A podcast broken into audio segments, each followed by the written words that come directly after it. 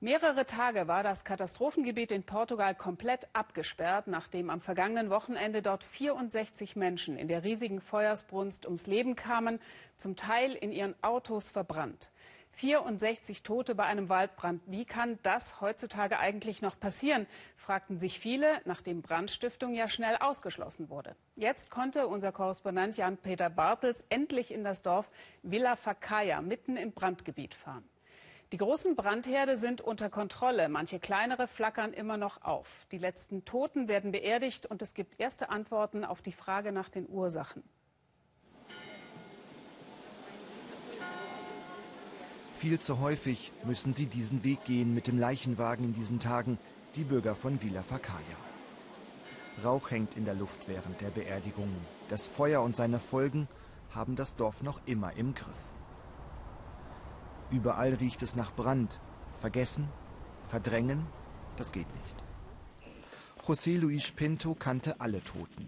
Das Dorf ist klein, 600 Einwohner, hier kennt jeder jeden. Er sei unendlich traurig, sagt er, und doch müssten sie weitermachen, aufräumen, neu anfangen. Diese eine Nacht, die wird er wohl nie vergessen. Der Himmel plötzlich orangenhell. Dann kamen die Flammen über diese Kuppe vor seinem Haus rasend schnell.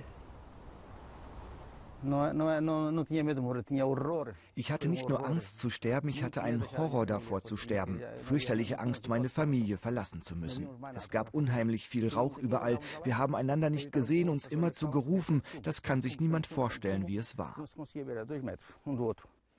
In seiner Verzweiflung zerschneidet er einen Schlauch, will mit seiner Frau ins Schwimmbad springen und dadurch atmen, falls das Feuer zu nahe kommt.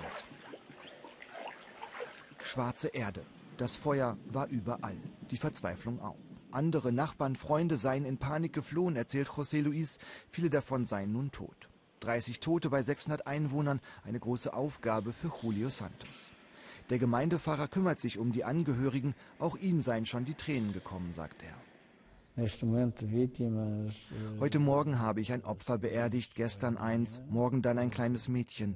Das berührt mich am allermeisten, auch wenn jeder Tote wichtig ist. Ein Kind, wie schrecklich ist das? Klar kommen bei der Familie Fragen auf, warum sie ihr Kind verloren haben. Deswegen rede ich mit ihnen, will bei ihnen sein. Die Mutter ist verletzt, jetzt noch im Krankenhaus. Warum? Das fragen sich viele in Villa Facaya. Zum neuen Alltag im Dorf gehört auch dieses Bild Feuerwehrwagen aus ganz Portugal füllen ihre Wassertanks auf. Die Männer kämpfen weiter gegen die Flammen in der Region. Es brennt nun seit Tagen, immer wieder auch um das Dorf herum. Der Wind facht die Glut immer wieder an und Waldbesitzer können nur hilflos zuschauen. Es qualmt und plötzlich steht da eine Flammenwand. Wird die nicht sofort gestoppt, dann bewege sich das Feuer unglaublich schnell, erzählen hier alle.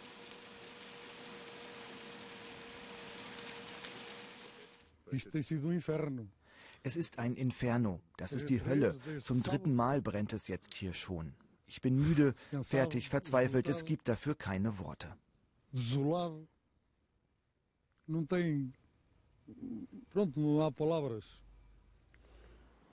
Das Feuer hinterlässt tiefe Wunden, in der Natur und beim Menschen. Umweltschützer Domingos Patacho dokumentiert die Folgen. Er kommt aus der Region und kritisiert seit Jahren, dass hier Wälder voller Eukalyptus gepflanzt wurden. Gewinnbringend sei der, aber gefährlich, brenne schnell und glühend heiß. Dann könne sogar Autoaluminium schmelzen, erklärt er, und das schmelze erst bei 660 Grad. Die Waldeigentümer pflanzen hier alle nur Eukalyptus. Und gucken Sie mal hier, die Grenze. Alle reizen ihre Grundstücke maximal aus. Da springt das Feuer schnell über, da kommt kein Traktor mehr durch und ganz bestimmt kein Feuerwehrwagen.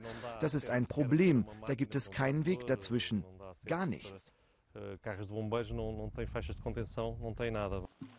Auch José Luis besitzt ein paar Hektar Eukalyptuswald, wie fast jeder hier. Besser wären Pinien, Kiefer oder Korkeiche, wie es sie früher hier gab. Aber er sagt, Eukalyptus wachse schneller, bringe also früher Geld. Unsere Regierung hat uns immer gesagt, das ist das grüne Gold. Das lief sogar im Fernsehen. Produziert Eukalyptus wegen der Papierfabriken. Eukalyptus, das ist der Baum, der Gewinne bringt. Und niemand hat verboten, Eukalyptus anzupflanzen. E nunca ninguém proibiu de plantar eucaliptos. Die Menschen hier sind angewiesen auf das Geld aus dem Eukalyptusanbau. Das Feuer hat sie doppelt getroffen.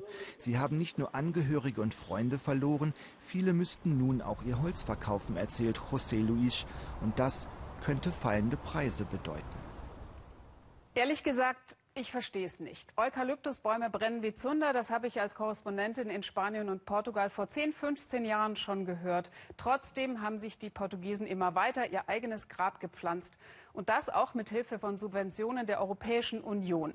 Frage an den Europaabgeordneten und Landwirtschaftsexperten der Grünen Martin Häusling, der uns jetzt aus Kassel zugeschaltet ist. Trifft die EU eine Mitschuld? Die EU trifft insofern eine Mitschuld, äh, dass sie nicht verhindert hat, dass Subventionen auch für Flächen gezahlt werden, auf denen Eukalyptus angebaut wird. Das hat damit zu tun, dass es Direktförderung, Zahlungen für die Bauern gibt. Aber auch in der ländlichen Entwicklung wurden direkt auch Unternehmen gefördert, der Papierindustrie. Und das hätte man verhindern müssen. Äh, das ist in der Tat ein Fehler Europas, aber die Hauptverantwortung liegt tatsächlich äh, bei den Behörden und Institutionen vor Ort, die nicht verhindert haben, dass massenhaft immerhin jetzt 800.000 Hektar Eukalyptus angepflanzt werden. Aber macht Brüssel sich die Sache nicht zu einfach, wenn man sagt, wir geben das Geld, was die Mitgliedsländer dann genau damit anstellen, das können wir halt nicht kontrollieren? Ja, das ist immer das Problem, wenn Europa dann zu sehr rein äh, regiert, dann beschweren sich die Mitgliedsländer. In der Tat hat es äh, bis im Jahr 2013 eine Politik der portugiesischen Regierung gegeben, den Anbau von Eukalyptus massiv zu fördern. Man hat sogar ein Antidiskriminierungsgesetz für Eukalyptus erlassen. Und da hätte die EU eigentlich einschreiten müssen, denn das ist ja nicht neu. Darüber gibt es schon seit 95 einen Bericht in der, im Europäischen Parlament, wo die Maßnahmen erläutert werden, was gemacht werden müsse. Es ist einfach nicht gehandelt worden. Auch äh, weil man diesen devisenbringenden Bereich der Zelluloseindustrie in keinster Weise behindern wollte. Und ganz kurz noch, Herr Häusling, haben Sie Hoffnung, dass die Subventionen für diese Monokulturen jetzt endlich gestoppt werden?